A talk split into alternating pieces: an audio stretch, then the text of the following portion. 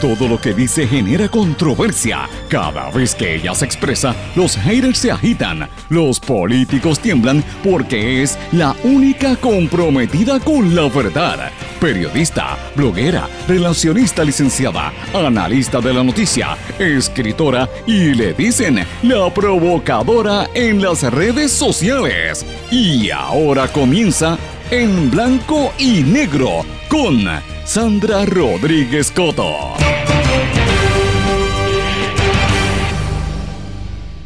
Se activan diversos campamentos de protesta en vaticinio de una alianza social por encima de los partidos políticos. Bienvenidos a su programa en blanco y negro con Sandra para hoy martes 10 de enero de 2023. Les saluda Sandra Rodríguez Coto. En efecto, se activan distintos campamentos de protesta en contra de la destrucción ambiental y para proteger los recursos naturales en todo Puerto Rico. Es un vaticinio de que el 2023 será un año de mucha lucha y de alianzas sociales y políticas. Todos los detalles lo hablamos hoy.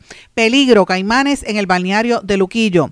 Los hermanos del librero Norberto González, José y Ana lanzan sello editorial. Familias viven momentos de tensión tras desatarse incendio en condominio de Guainabo. Posponen para febrero caso contra anciana de 80 años. Denuncian la dictadura sanitaria del alcalde Gaby Hernández en Camuy. Denuncian más construcción ilegal en Arecibo. También denuncian creación de vertedero y remoción de terrenos en San Germán. Reclama Taboada que el gobierno elimine la pirotecnia. Pronto habrá más latinoamericanos que europeos. López Obrador le pide al presidente Biden terminar con el olvido y el abandono hacia América Latina y el Caribe. Esta es la reunión de los presidentes de México, Estados Unidos y Canadá que se está llevando a cabo en México. Bolsonaro se pronuncia tras ser hospitalizado en los Estados Unidos y dice que él no tuvo nada que ver con las protestas en Brasil. Denuncian un plan secreto en el Vaticano para forzar la dimisión del Papa Francisco. Vamos a hablar de estas y otras noticias en la edición de hoy de En Blanco y Negro con Sandra. Esto es un programa independiente sindicalizado que se transmite a través de todo Puerto Rico en una serie de emisoras que son las más fuertes en sus respectivas regiones por sus plataformas digitales, aplicaciones para dispositivos móviles y redes sociales. Y estas emisoras son Cadena WIAC, compuesta por WYAC 930 AM Cabo Rojo, Mayagüez, WISA WISA 1390 AM en Isabela, WIAC 740 AM en la zona metropolitana. Nos sintonizan por WLRP 1460 AM Radio Raíces, La Voz del Pepino en San Sebastián, por X61, que es el 610 AM y el 94.3 FM Patillas, Guayama y toda la zona del sureste y este del país, y por WPAB 550 AM Ponce y ECO 93.1 FM. Vamos de lleno con los temas para el día de hoy. En blanco y negro con Sandra Rodríguez Coto.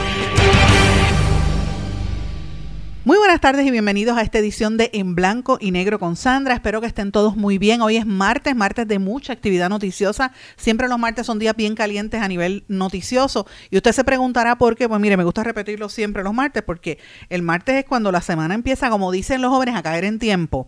Y después del fin de semana, eh, la, mayor parte de las noticias que ocurren el fin de semana se discuten lunes, pero martes es que empiezan a surgir temas distintos y la gente empieza como que a enfocarse y ahí es que usted ve que va a haber una competencia mayor a nivel temático en los medios tradicionales más que nada. Pero en el esfuerzo que nosotros realizamos como periodista independiente es traer un balance a esto que ocurre a nivel internacional y a nivel local de cuáles son las agendas que quieren dictar la pauta noticiosa y la, pauta de la discusión pública.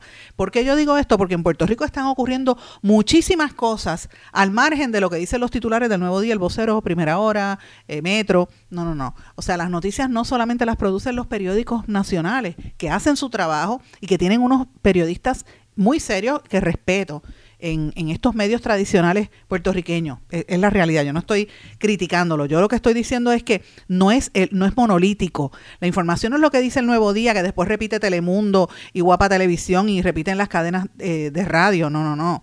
Hay muchas cosas pasando en todas partes y tenemos que empezar ya a mirarla desde un punto de vista un poco más compleja porque eh, seriamente eh, nos hace daño como país, como institución y como seres humanos centrarnos solamente en, en unos aspectos que no, no necesariamente es lo que de verdad nos afecta a nosotros. Y ese es el esfuerzo que muchos periodistas independientes tratamos de hacer. Y también tenemos que hacerlo porque vivimos en una era de donde nos hemos convertido, y, y, perdonen que utilice esta comparación con una cruzada. Es como una cruzada global de cazar bulos. O sea, estamos en contra, es como si fuésemos un grupo de, gente en contra de la mentira, porque la batalla de la desinformación es la guerra silenciosa más sofisticada en nuestra época. La expansión de todas estas falsedades se ha convertido en un recurso para que los extremismos, los populismos, los gobiernos, los intereses económicos desestabilicen las democracias. Y por eso es que la sociedad civil está reaccionando de la manera en que lo hace, activa sus propias armas y comandos de información para tratar de desmontar la mentira, pero también es como la sociedad civil tiene que empezar a, a cuestionarse quién produce la información y cómo se difunde la información a través de, ¿verdad? De los métodos que se hacen, cuáles son los intereses que hay detrás de todo esto. Y es bien retante, tengo que decírselo, como periodista independiente, una periodista que yo llevo muchísimos años. Yo empecé de periodista, mis amigos, para los que no me conocen, yo empecé como a los 14 años de periodista, y haciendo el, periódico del colegio donde yo estudié con monjas, el primer periódico lo hice yo allí. Y desde entonces he trabajado en periódicos, en, en televisión, en radio, en Puerto Rico, en Estados Unidos y en varios países de América Latina donde trabajé como corresponsal. O sea, yo tuve la oportunidad de viajar a un montón de lugares y hacer trabajos periodísticos en medios grandes, en medios pequeños, escrito en inglés, en español, o sea, de todo. Así nadie, no me pueden contar nada. He trabajado en programas de noticias, en programas eh, eh, de revistas noticiosas en televisión, hasta en programas de entretenimiento, infotainment, en todo. Sé que no me pueden hacer el cuento porque yo, yo sé lo que está pasando de verdad. Y es un momento muy difícil porque ahora cualquier persona coge un televisor, un teléfono o un iPad, pero una tableta, pero casi siempre lo hacen con un teléfono, se paran, prenden el teléfono y empiezan a hablar y dice, soy reportero. Y usted ve un reportero formal, como hace el querido compañero, y voy a mencionarlo, Rafi, Rafi Rivera, que lo, adoro. Rafi, si me estás escuchando, te envío un abrazo. Rafi era un periodista de veterano, así como yo, de él, él trabajaba en el vocero y después se fue por su cuenta y es el corresponsal de CNN para todo el hemisferio. Eh, Rafi transmite todos sus, reportajes para todo el hemisferio americano a través de su celular. Y eso no lo hace menos reportero. Ahora, ¿cuál es la diferencia entre lo que hace una persona como él o lo que hago yo cuando un live en un, en un celular o en mi computadora versus lo que hace cualquier individuo? Pues mire, ahí hay unas diferencias porque eh, se supone que cuando uno es periodista uno tenga unas destrezas y unos recursos, ¿verdad? De corroborar la información. El periodista no lo sabe todo. Eh, hay gente que tiene, de verdad, a veces se te hace difícil el acceso a la información, eh, pero hay una, ¿verdad? Uno puede partir de una de una premisa de que, de que el, rol del periodista es corroborar los datos y buscar la mayor cantidad de información posible. De, diferentes fuentes, ¿verdad? Muchas veces no se pueden citar por temor, eh, pero pues obviamente otras veces hay que hacer el trabajo doble. No, no podemos ponernos a hablar ahí en, en, una cámara o en un, detrás de un micrófono a disparar lo que no le dé la gana, como hace mucha gente sin tener responsabilidad, porque, porque esa es la función y esa es la diferencia. Y por eso es que yo menciono de que hay unos ejércitos de bulos, porque tenemos que empezar a desmontar toda esta expansión de falsedades que se han convertido en un recurso que utilizan los políticos, los gobiernos y los sectores económicos para hacer daño. Es lo que en parte pasa Ahora usted lo ve en las cámaras en Brasil. ¿Cómo movilizaron a tanta gente a, tratar de desestabilizar el gobierno y obligar a que se movieran los militares para que le cayera mar a la gente? Lo mismo que pasó hace dos años en Washington, que la gente que estaba con Trump dijo, mira, este, vamos a, eh, nos robaron las elecciones. En contra de lo que decían el establishment mediático, que también se desconectó de la realidad de, las necesidades de, gran parte de la población americana. Entonces, eh, aquí en Puerto Rico lo estamos viviendo constantemente. Esa es la tesis de mucho del trabajo que yo he hecho en los últimos 20 años en, mi trabajo eh, de análisis de medios y que he escrito varios libros sobre el tema. De hecho, voy a sacar un libro, eh, sale en las próximas semanas. Ya está disponible, ¿verdad? Pero vamos a presentarlo en las próximas semanas. Voy a hablar un poquito más adelante de esto. Pero lo hago porque eh, lo planteo porque tenemos que, ver cuáles son las falsedades y qué, cuál es el recurso que utilizan sectores económicos y sectores políticos para desinformar. Y por desgracia, tengo que decirlo, hay gente en los medios, hay gente en la prensa que se presta para esas cosas. Y yo lo digo, eh, le voy a dar varios ejemplos y por eso es que quiero comenzar el programa distinto a lo que usted va a estar escuchando en otros sectores. Lo menciono porque eh, evidentemente esto usted no lo va a ver. Quizás usted ve un titular que dice, mira, hay una protesta en, en, Aguadilla, están protestando, montaron un campamento allí, el campamento Pelícano, y está Mariana Nogales, y está la gente peleando por porque van a destruir la zona de la marítimo terrestre, lo que usted quiera llamarle. Y de momento tú sales, ves el titular y se acabó la historia. De momento hay una gente protestando en Arecibo porque no dejan el acceso a la cueva del indio y, y tuviste la noticia y ¡puf! desapareció de la discusión pública porque vamos a hablar otra vez de la política, de lo que le dijo Tomás Rivera Chatza a, a, la procuradora de las mujeres, de que si Tatito Hernández salió a hablar, que si este los mismos temas de siempre, usted sabe.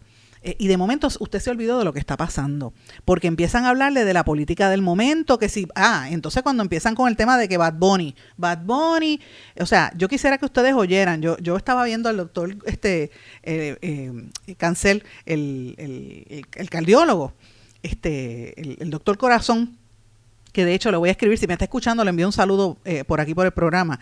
Él estaba, ¿verdad?, eh, criticando lo que hizo Bad Bunny, que le tumbó el teléfono a una muchacha. Yo digo, sí, perfecto, porque la gente detesta a Bad Bunny, no solo porque la música es vulgar, sino porque también él estuvo en el verano del 2019 y no se lo perdonan. Pero yo digo, reaccionan de igual manera con el este que cogieron ahora, que es un el reggaetonero que le, le, le, cogieron, lo, lo, acusaron, ¿verdad?, por violencia doméstica al, ¿cómo se llama este? A, a Coscuyuela. Nadie, no, reaccionan de la misma manera con Coscuyuela o reaccionan de la misma manera con Randy Nota Loca, que ahora ya está una, tiene una acusación formal de, de violencia de género. No, señor. Entonces, perdemos tiempo en esa discusión cuando están pasando unas cosas muy importantes en Puerto Rico que yo creo que ahí es que viene el rol de, tratar de, arrojar luz. Y una de las cosas que yo tengo que mencionarle eh, con, toda honestidad es que yo estoy viendo que en Puerto Rico se está dando una dinámica al margen de los partidos políticos y de la estructura tradicional que crea unas alianzas que no las vemos o que por lo menos los medios tradicionales no las quieren destacar y esto es importante que la gente las vea, se están activando una serie de campamentos de protesta que muchos estuvieron activos el año pasado por la destrucción del ambiente en todo Puerto Rico y por otros asuntos políticos también. Yo creo que son reductos de las protestas sociales del 2019 y del 2020, pero que, señores, apenas estamos a 10 de enero y ya están en pie de lucha. Entonces, todos estos campamentos que se están montando, para mí que eso es una noticia grande, importante, que nos dice que estamos, es un vaticinio de que viene el 2023, va a ser un año de mucha lucha y de alianzas sociales y políticas por encima de lo que la gente habla. Yo no estoy hablando de, la alianza de Victoria Ciudadana con el PIB o como, le decía Rubén Berrío, la, la concertación de y verdad este eh, las alianzas como usted le quiera poner la, el nombre que le quieran poner no, no me refiero a eso tampoco me refiero a las alianzas que hay entre sectores eh, tradicionales y gente conservadora como los de Proyecto Dignidad con el PNP, que van de la mano, y con algunos sectores del Partido Popular, no. Tampoco me refiero a las alianzas de los populares y del PNP que están ahí de la mano en algunos asuntos. Me refiero a gente que se hartó, que son de distintos partidos políticos o que no están afiliados o que son independentistas que no se llevan con ninguno de los sectores o que no sencillamente no son jóvenes, que no tienen una formación política normal pero que están viendo la destrucción del ambiente en Puerto Rico, señores, y se están organizando. Ahora mismo, mientras nosotros estamos hablando, para que usted tenga una idea, yo, yo empecé a, pensar eh, los campamentos que hay.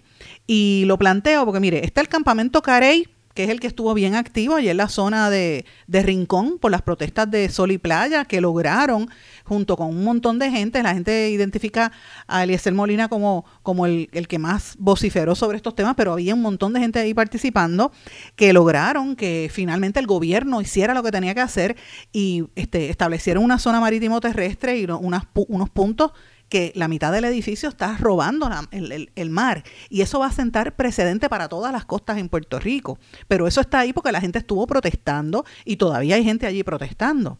Muévase un poquito a Guadilla que es el que acabo de mencionar de Mariana Nogales, que, que es el campamento, no es la primera vez que hay protestas, el año pasado hubo como tres o cuatro protestas allí, el de los, el señor de los pelícanos que tiene, que es este ambientalista, gente que fueron allí a protestar porque estaban destruyendo y de hecho están destruyendo con el aval del alcalde y del gobierno que no hace nada, destruyendo toda esa zona, robando este, zona de, terrenos públicos e incluso de terrenos privados, porque están construyendo velas en terrenos privados. Pues mira, la gente se molestó, montaron ahí un campamento y está el campamento Pelícano en Aguadilla. Entonces, váyase también, eh, hay otros campamentos, está el campamento Cangrejo, está el campamento Resistencia, está el campamento Semí, está el campamento Sardinera. Eh, y hay diferentes cosas pasando en diferentes lugares de Puerto Rico. Y yo creo que aquí hay que empezar a mirarlo en un conjunto porque no son noticias esporádicas, están pasando cosas que nos están diciendo algo distinto está pasando en Puerto Rico y los medios tradicionales y, los, y, los, y la prensa y los políticos no les conviene que usted lo vea como un ente. Quieren que, quieren que usted lo vea como cosas separadas y no se dan cuenta de que hay un elemento común. El elemento común es que hay una generación que se cansó de ver cómo destruyen el ambiente y cómo eh, entregan nuestro, nuestro patrimonio natural, que es las playas, las costas, las montañas, a, a otros intereses. ¿Cómo nos convierten en lo que fue Hawái? Lo que era Hawái, que era una tierra de los hawaianos, y a los hawaianos ahora son una reservación indígena dentro de su propio país, porque, que ahora es un estado, ¿verdad?, de la nación americana. Si Puerto Rico se encamina a ser estado o no, eso es otro asunto político que se va a decidir después. Pero mientras tanto, en este interín, aquí le están regalando los terrenos a un montón de gente para desarrollo de cosas que son ilegales, que, que destruyen el ambiente y que no, no cumplen con los parámetros más simples de protección ambiental, ¿verdad? Yo puedo entender que usted quizás diga, ay, pero es que esa es la gente que protesta por todo. Mire, también hay una exageración en protesta. Yo puedo entender eso también. Y yo soy la primera en decir, aquí hace falta desarrollo económico porque la gente tiene que trabajar, la gente tiene que, ganarse la vida honradamente y tiene que haber turismo, no podemos seguir quedándonos atrás. Yo que veo las noticias de América Latina, de aquí del Caribe, hablo y trabajo con periodistas, en, por ejemplo, en República Dominicana, y nos veo a veces tan atrás, Puerto Rico se está quedando tan atrás por la politiquería y por estas cosas que uno dice, pero bueno, ¿dónde estamos? Pero una cosa no tiene que estar reñida con la otra. ¿Sabes por qué para tú hacer un proyecto tienes que destruir el ambiente? Ahora mismo la investigación que se está haciendo en el área de Atillo, en un terreno que nosotros denunciamos aquí el año pasado, por ejemplo, hay un mangle y la, una iglesia que pertenece a, a Keren la, legisladora, y a la mamá de ella. Yo digo pertenece a ella porque yo vi los papeles y lo, lo denunciamos aquí el verano pasado. Ella está en la junta de directores pues mira, han cerrado unos accesos, la senadora dice que eso no es correcto, pero toda la comunidad dice que sí, y por cerrar los accesos han tapado una, un, un acceso a la playa y a un, a un mangle, y hay una comunidad que se está este, inundando en esa zona. Entonces, eso está bien, es lo que tenemos que plantearnos. En la cueva del Indio en Arecibo ha habido una serie de protestas constantes con esta situación también, eh, y la gente sigue sigue cuestionándose. De hecho, yo los invito, ayer lo publicamos en horas de la tarde en nuestro, en todas nuestras plataformas, unas denuncias que se están llevando a cabo en Arecibo por construcciones ilegales, el grupo de Defendiendo la Cueva del Indio y todo el litoral costero la carretera PR 681 eh, ellos están denunciando que el empresario Jaime Casellas Rodríguez, es el dueño de la fábrica de hielo Casellas, está construyendo, según el grupo, ilegalmente un complejo de apartamentos en la zona marítimo terrestre al este de la playa Casa y Pesca del barrio Islote en Arecibo. Y entonces dice que no tiene los permisos y como quiera están construyendo y ya están vendiendo y hay maquinaria. Es lo mismo que el proyecto de Cliff en, en, en Aguadilla, solamente por mencionarles uno. Y les hago el recuento, ¿verdad? Para que recuerden que el año pasado, precisamente más o menos para esta época, bueno, para ser precisa, fue en el mes de junio, no, no en enero del año pasado, pero en junio del año pasado, yo venía publicando desde enero hasta los primeros seis meses una serie de construcciones ilegales y yo decía, pero ¿qué está pasando en nuestro país? Y como que nadie ve el todo, están mirando como cantitos y no se ve el todo de, la de cuán desatada estaba la destrucción de la naturaleza en Puerto Rico. Y este a raíz de, de esa preocupación que me dio, yo empecé a comentarlo con el compañero periodista José Maldonado y le dije, José, están pasando tantas cosas que yo creo que hay que como que hacer una lista para que la gente vea todo lo que está pasando. Y él tuvo bien a, consultarle al otro periodista, a Marcos Pérez Ramírez, que en ese momento estaba en Iboricua, y Marcos me editó una nota. Marcos me le editó también que le dije, Marcos, escríbela conmigo, ponle tu nombre. Y nos escribimos las tres José, Marcos y yo y la, titulamos Desatada la destrucción de la naturaleza en Puerto Rico. Se publicó el 10 de junio del 2022, usted la puede buscar en Iboricua. Y lo interesante fue que se publicaba un mapa con los puntos de todas las construcciones que habíamos eh, visto de un súbito aumento de crímenes a la naturaleza, cómo estaban destruyendo irreparablemente playas, bosques, humedales, llanos, cuevas, ríos es, todo Puerto Rico. La gente pensaba lo que pasó en Rincón, el, ustedes se acuerdan que lo denunciamos en, en el Cerro y el Bosque Las Mesas en Mayagüez, lo de Jobos en Salinas, que fue por este programa donde primero lo sacamos, lo de la construcción del hotel en, sobre el humedal en Luquillo, la apropiación de, terrenos en el dominio público en, en Joyuda, en Cabo Rojo. Solamente esto, pero aparte de estas cosas, están ocurriendo unas situaciones que denunciamos el año pasado, ¿verdad?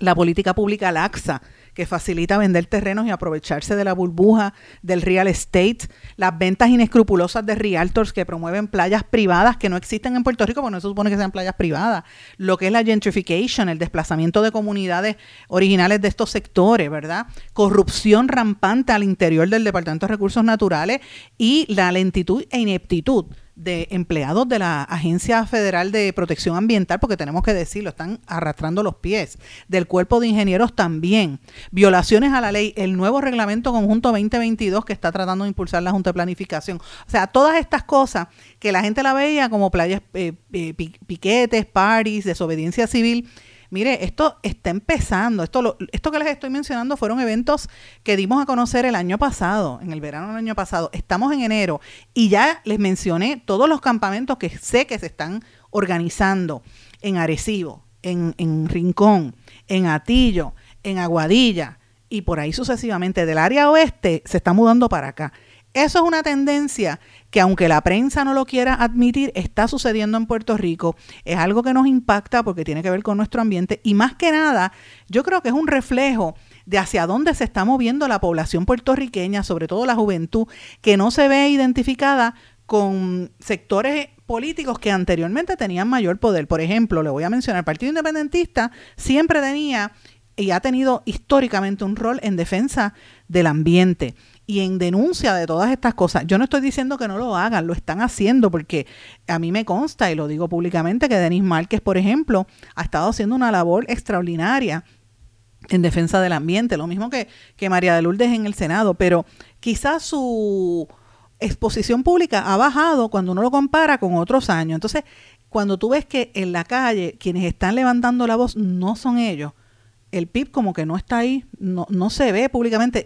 y fíjense, no me, no me vaya a malinterpretar, hay gente del PIB protestando en estos lugares, en Salinas, etcétera, pero no son los que llevan la voz cantante, son gente que muchas veces no están identificados con ningún sector, son ciudadanos, muchachos jóvenes que a veces no tienen formación eh, o, que son universitarios, que no tienen formación política, eh, que sencillamente se hartaron de ver cómo le destruyen el ambiente y no se quieren ir de aquí. Así que lo traigo como, un, como una señal en el, en el mes de enero de lo que va a pasar este año. Esto va a tener repercusiones a nivel de a nivel político. Yo a mí no me cabe la menor duda en las próximas elecciones y en este año porque estamos viendo que la gente se siente desconectada de lo que dicen los, los, políticos, por lo menos al día de hoy. Hay una desconexión real entre, entre el daño que usted tiene y otro. Y, y, fíjese, a este grupo hay que añadirle gente que se molesta por o que está luchando contra las antenas que le ponen en los terrenos. Gente que también está en contra de las luces eh, violetas y azules que están poniendo en todas las, en todas las calles, que lo hemos denunciado aquí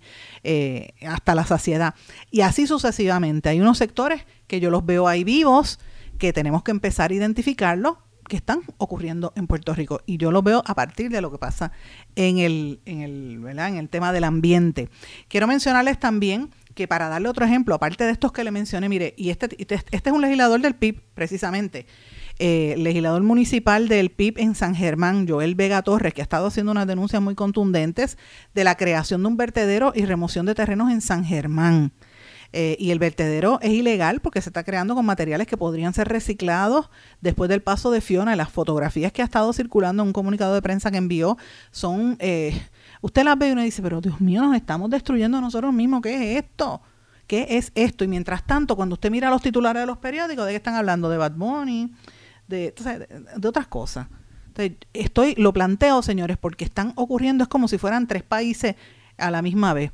Lo que ocurre en estas comunidades, lo que ocurre a nivel de la, del tema de drama social y la crisis social y lo que proyectan sectores mediáticos en Puerto Rico para embobarnos y distraernos de lo que realmente es importante. Yo creo que esto que les planteo lo hago con, con mucho respeto, ¿verdad? Y en reconocimiento al trabajo de mucha gente. Eh, y yo creo que nosotros como periodistas tenemos que hacer el esfuerzo de empezar a mirar estas tendencias. Esa es una. La creación de estos campamentos vaticina, a mí no me cabe la menor duda, vaticina que el 2023 va a ser un año bien duro, de mucha protesta y de mucho, eh, ¿verdad? De mucho asunto que tiene que ver con la situación del ambiente que va a trascender líneas políticas. Si esto va a tener efecto o algún impacto en, a nivel electoral, eso está por verse. Pero la realidad es de que se está viendo eso. Tengo que irme a una pausa porque el tiempo me traiciona. Cuando regresemos, quiero hablar de un aspecto que se me quedó en la discusión, lo que se está denunciando en el área de eh, los caimanes en Luquillo que hay, caimanes en toda esa zona, se han visto. Yo, yo vi caimanes en, el, en, la desembocadura del río Grande de Loíza, así que no me extraña que toda esa área esté llena de esos animales. Voy a una pausa, regresamos enseguida. No se retiren, el análisis y la controversia continúa en breve, en blanco y negro, con Sandra Rodríguez Coto.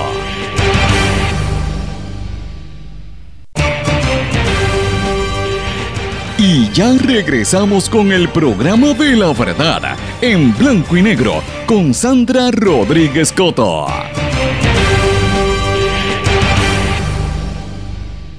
Regresamos en blanco y negro con Sandra. Mis amigos, escuchen esto. Sudaba copiosamente y al completar la hora del ejercicio cardiovascular me detuve en la punta, entre el área de los pescadores y el manglar que atraviesa Punta Bandera para darme un chapuzón. Las aguas estaban cristalinas, frescas y tranquilas, como casi siempre. El verdor de las palmeras, los almendros y los pinos se reflejaba en la superficie de la playa más deslumbrante de Puerto Rico. Me zambullina de un rato. También floté casi por 10 minutos, práctica que es una terapia para mí. Y al incorporarme, divisé lo que a una distancia de varios metros parecían dos ojitos que me observaban a ras de la superficie marina. Intenté acercarme y se sumergieron. La escena se repitió, se repitió dos veces en el intervalo de casi media hora. Salí del agua para regresar caminando hasta la pared donde suelo estacionar para emprender la rutina por la costa luquillense, pasando por Playa Sur hasta Playa Bandera y el balneario de la Monserrate. Me marchaba pensando en los misteriosos ojitos que eran de un carey o quizás un manatí, especies que abundan en el litoral, pero no. Al acercarme al caño que desemboca en la playa, vi un poco arisco, un caimán de mediana estatura que se internaba en el manglar. Corrí con el teléfono en mano a tomar un video, pero desapareció entre el follaje costero. El motivo de esta crónica es alertar sobre la presencia de caimanes en las tranquilas aguas del balneario. Mis amigos, esto es una una narrativa, yo me río, que hace el querido amigo Jaime Torres Torres en Prensa Sin Censura para denunciar que hay caimanes en el balneario de Luquillo. Entonces, él, fíjese qué cosa más interesante. Él narra que él estaba nadando, que él hace ejercicio, se mete a la playa y de momento ve esos ojitos ahí y era un caimán. Yo me muero. Miren, señores, y, le digo, en toda esa zona hay caimanes, porque yo los vi en el, le dije en el, antes de irnos a la pausa, en el, en la desembocadura del Río Grande de Loíza, que hay debajo del puente, yo los vi allí y la gente, ah, hubo una época que aquí empezaron a, a comprar este y los vendían en pet shops incluso este cocodrilos y caimanes y eso se ha proliferado de una manera terrible. Eh, pasa como en el estado de la Florida que a veces usted lo ve en el patio de las casas y lo ve en la playa. Y en Disney World un nene estaba ahí mirando en uno de los parques y vino un, caimán, salió del agua y, se, comió al nene. Esas cosas pasan, son animales salvajes. Eh, pero eh, yo no sé si usted se ha dado cuenta, pero parece que hay, o, es que han proliferado, o es que han traído todas estas especies a Puerto Rico. Eh, hace el año pasado vimos una casa me parece que fue, si no me, si mal no recuerdo, y, y en esto no, no, tengo el dato preciso, pero recuerdo que fue, me parece que a mí que fue como en Manatí, eh, me, me, corrigen si me equivoco, que encontraron una casa ah, presumiblemente de unos narcotraficantes y cuando entraron allí había un montón de, de, de caimanes en, como en un estanque y los tenía allí como que le tiraban, uno dice, le, tirarán gente a morir, como hacen los narcos, ¿verdad? Uno nunca sabe, pero estas cosas no se hablan. Y, y en parte esta proliferación de estos animales se debe a ese tipo de cosas. Yo, na, yo nadaba mucho por esa zona cuando hacía ejercicio hace 100 libras atrás, como digo yo, y una vez yo estaba nadando en la playa y ahí en Loíza y vi unos ojos y unas figuras ahí al lado que yo por poco me muero hice lo que uno no debe hacer, ¿verdad? Que es salir corriendo. Yo empecé a nadar para atrás hasta que quedé sentada en la playa y por poco me muero. Y eran unos manatíes que estaban al lado mío. Y los manatíes son animales inofensivos, pero son gigantes. Y cuando yo vi ese animal tan grande al lado mío, pero le digo una distancia de menos de dos pies, yo por poco me muero del susto. Imagínese si yo veo un caimán. Ahí, quedo yo muerta y el caimán me, me yo no sé cómo ahí me pudo este, quedarse así. Y, él decía que lo miraban unos ojitos. Imagínese que a usted le pasa una situación así. Esto tiene mucho que ver con lo que pasa también a nivel ambiental. Yo lo cojo a chiste porque hay que reírse porque si no uno se vuelve loco. Pero señores, la realidad es que esto es una situación seria. y, apunta hacia el, descalabro que hay a nivel del ambiente, ¿verdad? Cómo, cómo traen estas especies exóticas, cómo se proliferan, y, lo que está pasando en Puerto Rico, ¿verdad? Con todas estas construcciones que no hay ni siquiera seguridad. Así que si usted va a la playa, tenga cuidado porque estos animales también están por ahí, ya es evidente que hay en esa zona. Eh, mencioné los titulares también varias cosas que quiero mencionar. Una que no quiero dejar que me pase el tiempo. Una es una alegación, ¿verdad? Una denuncia de que hay una dictadura sanitaria en el, en el municipio de Camuy. Hay una serie de personas que están en contra de la política del alcalde Gaby Hernández, eh, otrora protegido del entonces expresidente del Senado, el amigo Tomás Rivera Chats, que ustedes saben que el, el, el expresidente del Senado siempre está, y el senador siempre ha estado disponible, pero, y siempre ha estado muy atento, pero había unas quejas de que eh, cuando él era presidente del Senado, de que él protegía a Gaby Hernández, y que ahora es el, el, ¿verdad? el alcalde de Camuy, que ha puesto una serie de restricciones a los empleados municipales eh, para, para la gente, para que se vacunen. Y si el empleado no se quiere vacunar por una condición médica o porque tiene una creencia que no está a favor de las vacunas, le hacen la vida imposible. Yo quiero este, mencionarles que estamos detrás de una investigación sobre este caso, aunque han habido una serie de denuncias, ¿verdad? Sobre unos casos ahí específicos donde eh, le están, están discriminando contra los empleados que por razones religiosas no quieren vacunarse o por razones médicas. Eh, y se supone, tiene que recordar que el gobierno no es una entidad privada. Pueden haber unas reglamentaciones, puede haber una promoción de que la gente se vacune, pero usted no puede obligar a una persona a vacunarse, sobre todo si una vacuna puede provocarle alguna enfermedad y hay personas que tienen condiciones que, que, se lo impiden. Y la información que tenemos es que este alcalde está obligando a los empleados a hacerlo y el que no cumpla con esas medidas los votan y les hacen, les formulan cargos, les fabrican cargos y lo que está pasando allí es un régimen de terror bastante fuerte. Así que esté atento porque vamos a estar hablando de, de esta situación. Pero bueno, hay otros temas que también quería traerle. El, el, ayer lo mencioné, lo menciono brevemente, ayer fue la vista del caso de la envejeciente que hemos estado trabajando y hemos estado denunciando aquí, la señora María Parrilla Álamo, que fue acusada de amenazar a una nieta con un machete. Eh, la vista se pospuso, como habíamos dicho, se pospuso para el 2 de febrero y la señora por lo menos se mantiene en un hogar de envejecientes.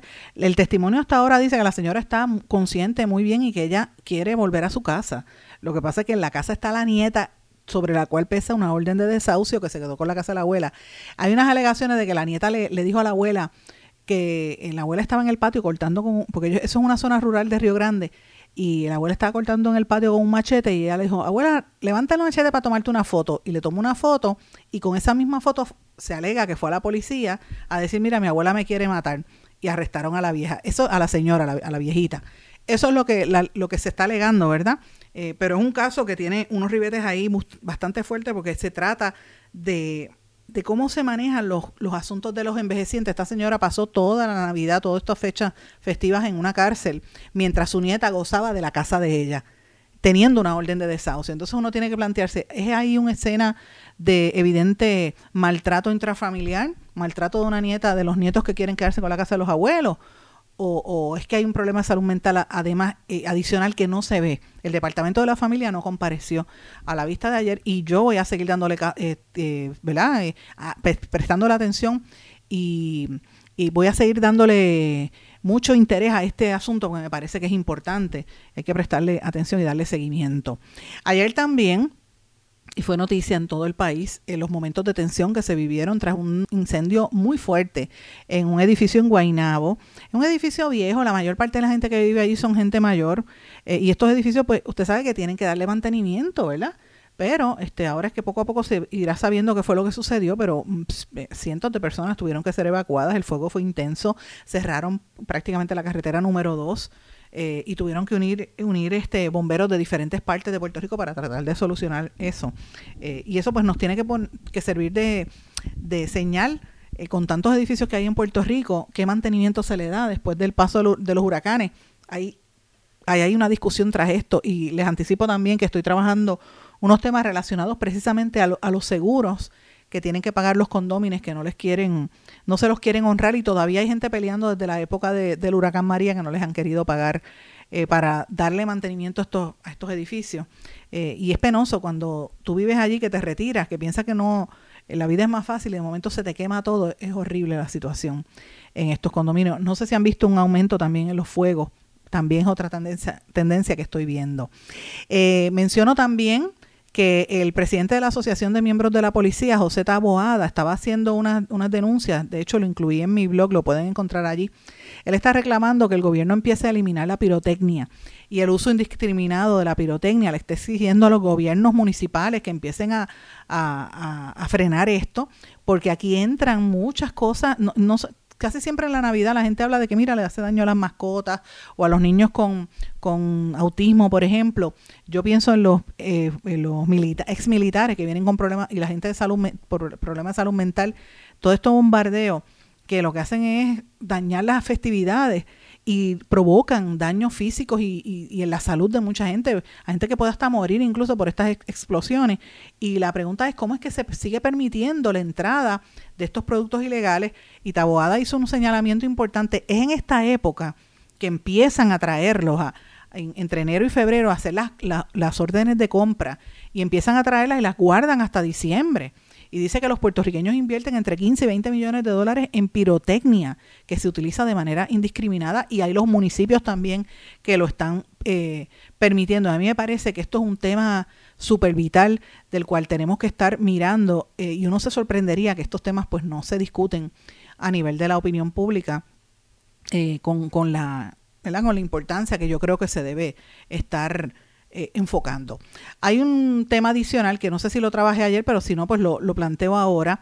En estos días salió una historia que ha pasado como que por debajo del radar de un asunto que tiene que ver con el inversionista, que aquí lo trataban como si fuera el rey John Paulson, que eh, una jueza ordenó que Paulson comparezca como testigo en una demanda por discrimen. Él había impugnado esa demanda diciendo que él no hacía negocios que no tenía contactos en Puerto Rico y uno dice, pero ven acá, si este señor tiene un historial larguísimo de negocios en Puerto Rico, ya tiene, que ya, ya van cuatro gobiernos, que están, cuatro administraciones de gobierno que han hecho negocios con él. Él tiene negocios en turismo, en bienes raíces, en la banca, es dueño de, de dealers de carro, y entonces el dueño del Vanderbilt, entre otros y él dice que no quería ser testigo en un caso que hay sobre varios restaurantes en el condado Vanderbilt. Eh, fíjense cómo lo tratan de proteger y fue una orden que hizo la jueza superior Cristina Suau González, eh, que dice que eh, ordenó a, a Paulson comparecer porque Paulson intentó evadir la citación alegando que no tenía que comparecer porque él no tenía negocios personales en la isla, pero sus negocios son a través de, él. Es una situación bastante fuerte. La abogada de Paulson es la licenciada Candice Pimentel que fue una licenciada que me amenazó a mí, y lo digo públicamente, cuando yo publiqué una fotografía de, de, este, eh, de Edwin Miranda, el de COI, unas fotografías que él había puesto, no, yo las publiqué, yo no las publiqué, yo lo que hice fue darle repost a unas, unas fotos que él publicó en sus redes sociales, festejando después del chat de Telegram en las navidades con bebidas alcohólicas y él estaba rodeado de menores de edad bebiendo. Y, y, él la puso en su página, yo la compartí en mi página y esta abogada me llamó a mí a abrirme la boca y a, y a tratar de de intimidarme, ¿verdad? Con un, documento público que él, había, que él había publicado. Pues esta es la abogada que está representando a Paulson, porque eran todos los mismos intereses que se protegían entre sí. Pero mire, la, la, jueza dijo tiene que comparecer. Ese es un caso que hay que prestarle atención porque va a traer cola. Eh, recuerden que hay una demanda también por discrimen, con, en ese caso se vincula al ayudante de Paulson, Gafar, que había tenido incluso también unos vínculos con la ex gobernadora Wanda Vázquez eh, él le había dicho, eh, supuestamente Gafar le había dicho a Díaz Pagán que le había regalado un bien, el BMW al marido de Wanda Vázquez. ¿Ustedes se acuerdan aquel caso? ¿Verdad? Díaz Reverón y, y Gafar que estuvieron probando el vehículo y Gafar era la mano derecha. Dicen que es el que manda todos los negocios de Paulson en Puerto Rico. Así que hay que estar atentos. Estos inversionistas que vinieron aquí atraídos por la ley 60 no pueden no pueden, este, aquí yo sé que los gobiernos les rinden pleitesía y están vinculados a, a las agencias grandes de publicidad como los FUECO y otras, eh, pero si incumplen con la ley y lo citan al tribunal, tienen que ir. Es, como cualquier otro ciudadano, no, no, tiene no deberían tener unos privilegios distintos al resto de los que habitamos en esta tierra. Voy a una pausa, regresamos enseguida.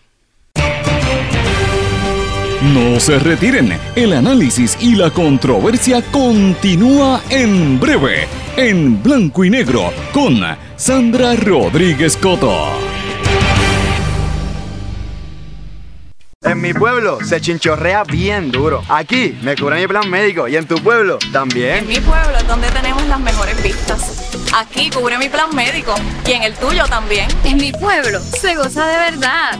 Aquí me cubre mi plan.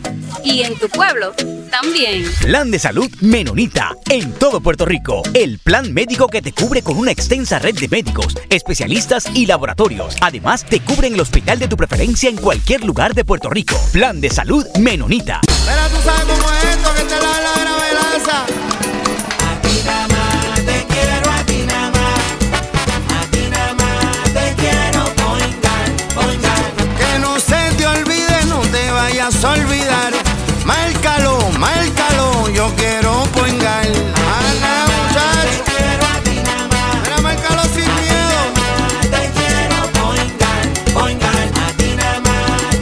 Yo quiero Point Guard. Muchacho. El dolor de cabeza con sus obligaciones de contabilidad con los servicios que presta Villalba y Villalba Company. Directo, personal y con sensibilidad humana. Lo que se busca en un verdadero asesor de contabilidad para todo tipo de servicio de contabilidad, pago de IBU, pago de nómina, informes trimestrales y anuales y otros. Ofrecen servicio directo personalizado. Villalba y Villalba Company. Para orientaciones, su teléfono el 939-336-5774. 939-336-5774. Y ya regresamos con el programa de la verdad en blanco y negro con Sandra Rodríguez Coto. Y regresamos en blanco y negro con Sandra. Bueno, mis amigos, el periódico El Nuevo Día de hoy publica una noticia que a mí me pareció bien, bien buena, bien interesante, donde habla de que los hermanos del librero Norberto González lanzan un sello editorial. Y se refiere a Ediciones Filos, que distribuye, importa y exporta libros, no solamente, ¿verdad? particularmente libros de temas bíblicos e inspiracionales, pero también libros de literatura general. Y es una empresa que, que montó José Rafael González Cheo, como le llamamos, y Ana González, que eran los hermanos de Norberto. Norberto era el de la Casa Norberto en Plaza Las Américas y de la librería Norberto González en Río Piedras. Era un negocio familiar que manejaba Norberto con sus hermanos, que eran, era como un triunvirato ahí. Eh, Cheo era el experto en la distribución y los contactos en América Latina y en Hispanoamérica, con las librerías y, con los autores internacionales, eh, la venta en las librerías en Puerto Rico también. Ana era la mente de mercadeo y la que manejaba todo el proyecto y Norberto era el librero por excelencia, que era el que manejaba y creó este, todas estas librerías y que todo el mundo quería. Ustedes saben que soy amiga de los tres y digo soy porque aunque Norberto falleció, pues yo siempre lo siento muy presente, era, una, era uno de mis grandes amigos eh, y siempre tuvimos una, una relación de amistad de muchos, muchos años. Eh, y Norberto, los tres, pero particularmente Norberto, a través de su editorial Gaviota, creo que es una de las figuras que más ha aportado a, a, la literatura puertorriqueña en los últimos años. Por eso cuando Norberto murió, el impacto fue tan grande. A mí me tocó, y ustedes los que siguen este programa saben que, que yo estaba atacada, yo estaba bien afectada con la muerte de Norberto porque Norberto era mi amigo. De hecho, la familia me pidió que hasta despidiera el duelo en el, en el, en el funeral familiar y yo estaba mal el día que me tocó. Porque Norberto este, desarrollamos esta amistad de muchos años y este, hablábamos de los libros, de los escritores. Yo nunca publiqué con Norberto porque no, yo no quería que Norberto pensara que yo, estaba, yo, yo era amiga y, y, me iba a la cafetería, allí a la, a la librería de la tomarme un café y hablar con él, que yo iba pa, a buscar que me imprimiera nada. No, nunca permití. Y él, y él me ofrecía, Sandra, imprime un vamos a imprimir un libro. Y yo, no, no, no, no, no, no quiero. Porque no quería que se confundiera, porque para mí la amistad era más importante. Y pues la muerte de él me, caló muy hondo. Sus hijos se han quedado a cargo de las librerías y los hermanos pues han estado partiendo hacia estos nuevos derroteros. Yo voy a tenerlos próximamente en este programa porque no, no, lo, no lo había querido hacer porque quería hacerlo más temprano, pero lo voy a hacer ahora porque eh, los, los, hermanos de Norberto, particularmente Cheo, es el que empezó todo este proyecto y Ana lo está apoyando de lanzar una editorial, editores, ediciones Filos, que han publicado varios libros. El libro de Cox Alomar, por ejemplo, que es un libro fabuloso, exitosísimo, está teniendo mucho éxito. Es el, uno de los primeros títulos que ellos lanzan. El segundo título que están lanzando es el libro nuestro, el libro mío, eh, en español, para entender a los medios de comunicación en Puerto Rico, que es un libro que yo publico con, eh, lo había publicado en inglés bajo Routledge, que es una de las editoriales más importantes a nivel internacional, eh, eh, académicas e internacionales. Publicamos el libro en inglés en el año 2020 y ahora la edición en español sale ahora, ya está disponible en todas las librerías y mm, lo publicamos tres autores, el profesor Federico Suberbi Vélez, que había sido el director de la Escuela de Comunicación en, en Texas, eh, ya tiene mucha experiencia a nivel, estuvo en Wisconsin también, eh, y la experiencia de él en el tema de, public eh, broadcasting, más que nada, es puertorriqueño, radicado hace muchísimos años en Estados Unidos. Y yo soy la segunda autora, el tercer autor es un periodista y profesor universitario que cuando escribimos el libro originalmente, él era el, el rector de la Escuela de, Graduada de Comunicaciones de Northwestern University en, en Qatar pero actualmente se desempeña como el, decano de la Universidad de los Emiratos Árabes. Así que yo, yo estaba escribiendo por casi cuatro años con uno por allá en Texas, que después se fue para Inglaterra, este Federico, y por el otro por allá por, por Qatar, y ahora está en, en los Emiratos Árabes, y yo acá en Puerto Rico o donde estuviera. Así que fue bien interesante el proceso, y el libro lo vamos a estar presentando y le voy a, dar a conocer más adelante los lugares donde se va a estar presentando, pero lo vamos a estar presentando en Ponce, lo vamos a estar presentando en Aguadilla y en San Juan. El libro ya está disponible y, este, incluye sobre 60 entrevistas a periodistas puertorriqueños de todas las edades, periodistas de medios nacionales, medios independientes, medios regionales, radio, prensa, televisión, internet, periodistas viejos, periodistas jóvenes eh, y hablamos sobre el futuro del periodismo, además de que se hace un desglose completo de la historia de todos los medios de comunicación de Puerto Rico, eh, la, historia reciente, cuáles son sus líneas editoriales y eh, hablamos de varios eventos sobre el tema de la manipulación mediática y lo que sucede, lo que sucedió, por ejemplo, narro, que eso no lo, yo fui parte de lo que sucedió en el verano del 2019, narro parte de lo que pasó allí y mm, cómo fue ese proceso y también narramos también la situación de la pandemia, el paso de los huracanes, los terremotos y todo lo que ha estado ocurriendo después de las elecciones también recientes. Así que el libro es bien, bien reciente y usted va a estar escuchando de esto próximamente. Pero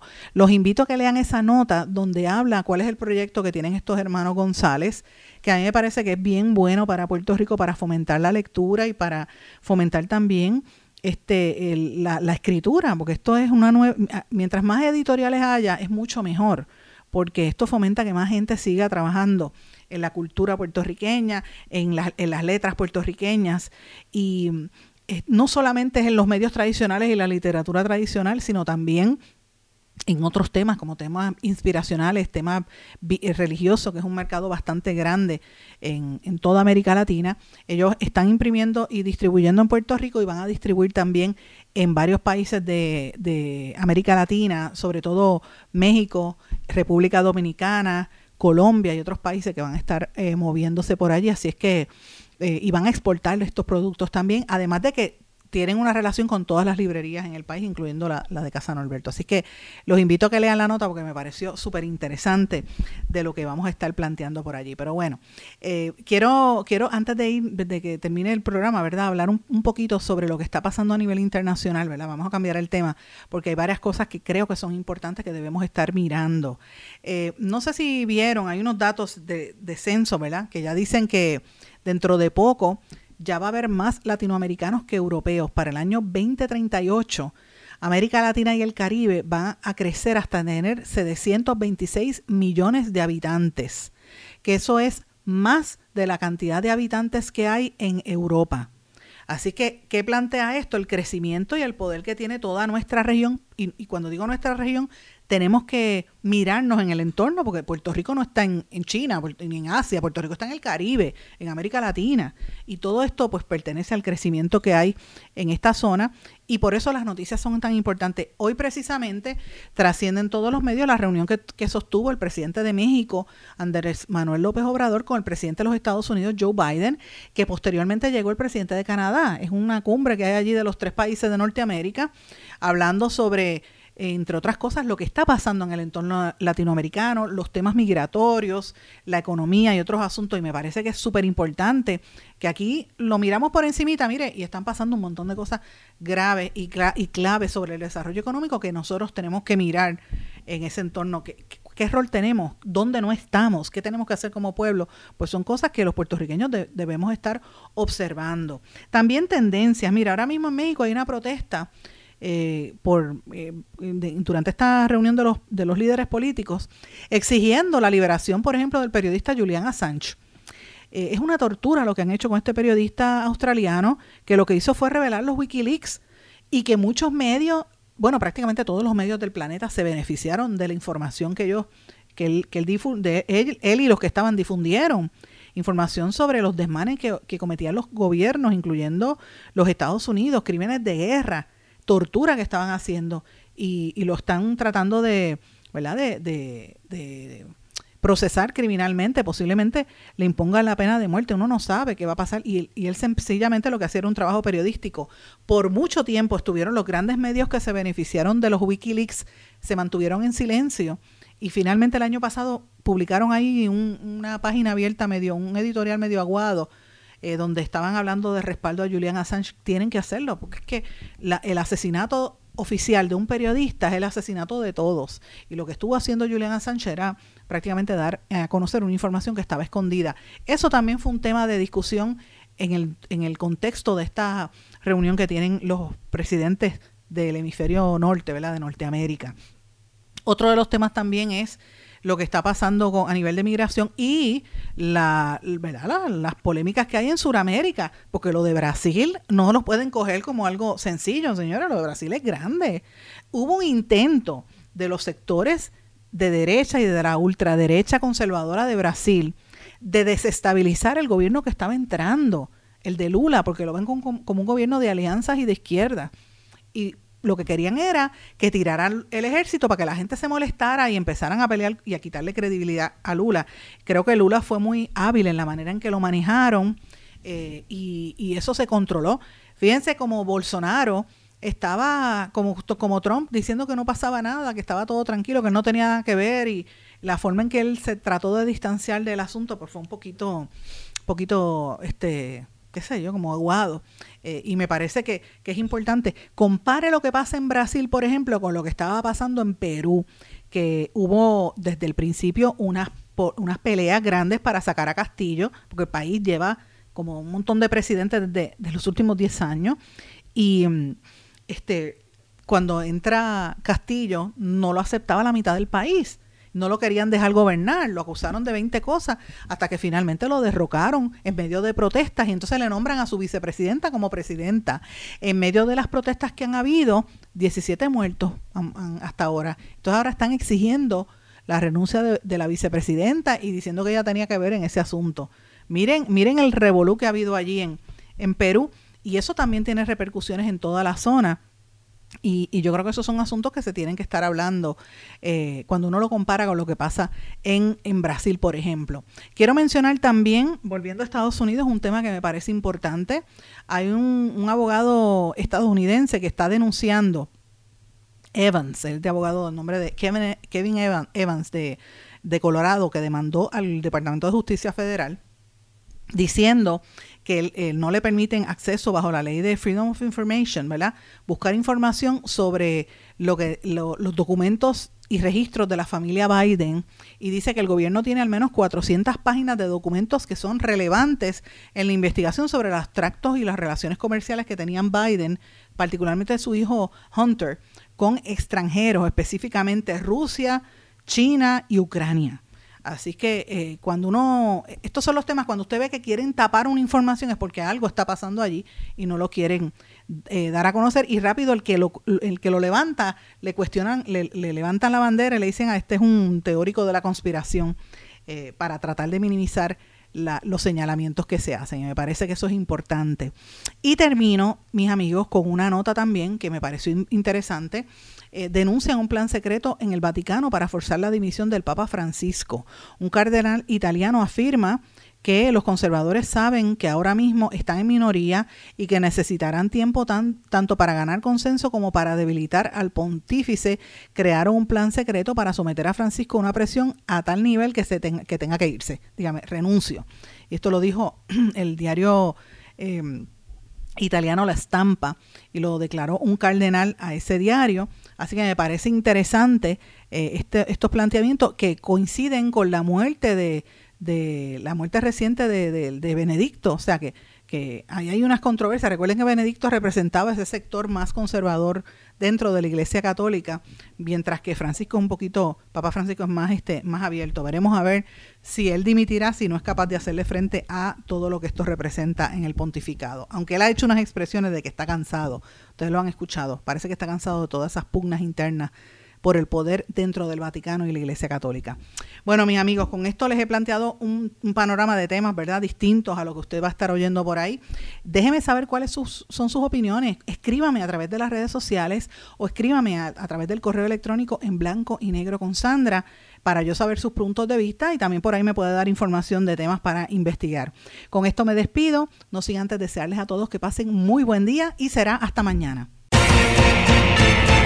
¿Se quedó con ganas de más? Busque a Sandra Rodríguez Coto en las redes sociales o acceda a en blanco y negro.blogspot.com porque a la hora de decir la verdad solo hay una persona en la cual se puede confiar. Sandra Rodríguez Coto en blanco y negro.